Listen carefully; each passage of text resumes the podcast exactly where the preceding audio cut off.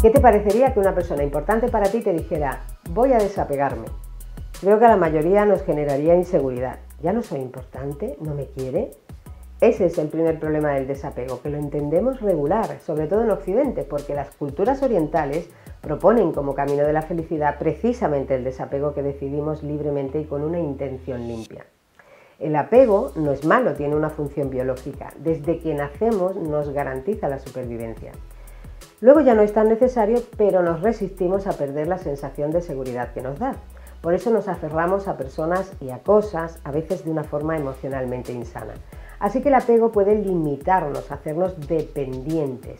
¿Cuántas cosas guardas que ya no usas? ¿Cuántas relaciones tóxicas mantienes solo por apego?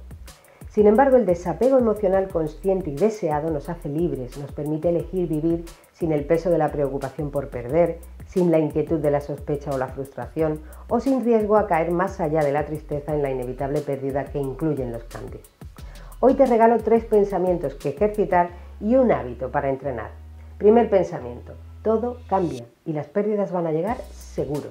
Afila esta certeza y aunque seas de esas personas que construyen rápido castillos en el aire, reducirás al menos el tiempo de dolor hasta la aceptación.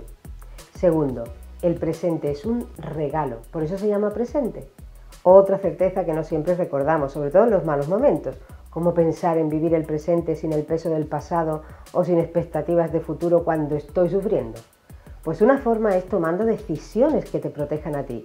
Deja de mirarle en el WhatsApp, deja de esperar que te pidan perdón, deja de sacar el tema, deja de lamentarte y ponte nuevas metas que te ocupen tu tiempo, tus manos y tus pensamientos. Y tercer pensamiento, yo soy quien decide. Claro que no puedes controlar las cosas que te pasan o los cambios que ocurren, pero sí que puedes siempre decidir cómo te los tomas. No les regales a nadie el poder de decidir tu actitud. Y por último, el hábito que te propongo es pensar cada día cosas por las que dar las gracias, pensar en lo que tenemos y no tanto en lo que nos gustaría tener y sentir agradecimiento por los detalles que vivimos. Eso sí que es algo de gente muy inteligente.